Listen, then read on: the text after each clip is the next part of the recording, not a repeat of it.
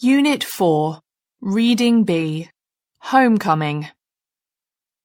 Homecoming refers to a tradition at many universities, colleges and high schools in the United States. It is a time to celebrate the school you are attending, and after you have graduated, it is a time to go back to your town and the campus, see old friends and reminisce about your school days. There are many activities that center around homecoming, and they vary from school to school. The celebrations generally start at the school with current students on Monday and last all the way through the weekend when the alumni show up. Many schools start their homecoming celebrations with Spirit Week. Starting on Monday, each day of the week is themed and students are encouraged to participate. For example, Monday could be Crazy Hair Day. Tuesday could be Rent a Senior Day. Wednesday could be Wear Your Pajamas to School Day.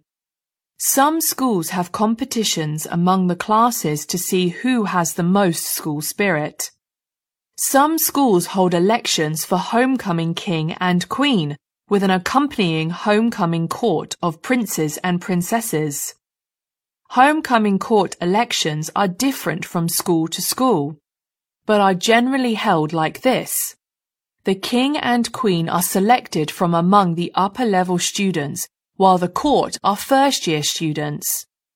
Since homecoming is all about school spirit, the students elect to the court are usually quite involved in school activities. Some towns stage a homecoming parade with the school's marching band, sports teams, and classic cars. It is a time for the whole town to get together, socialize, cheer on the football team, and celebrate their town and high school. A homecoming dance is just for the students of the school, and it usually takes place on the Friday or Saturday night after Spirit Week. It is usually open to every student no matter what grade they are in.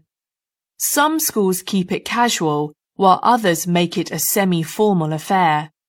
There is always a DJ or a band, but the place is up to the school. Sometimes it is in the gymnasium or cafeteria, and other times it is at an outside place. Either way, a homecoming dance is a time for the entire school to come together and party.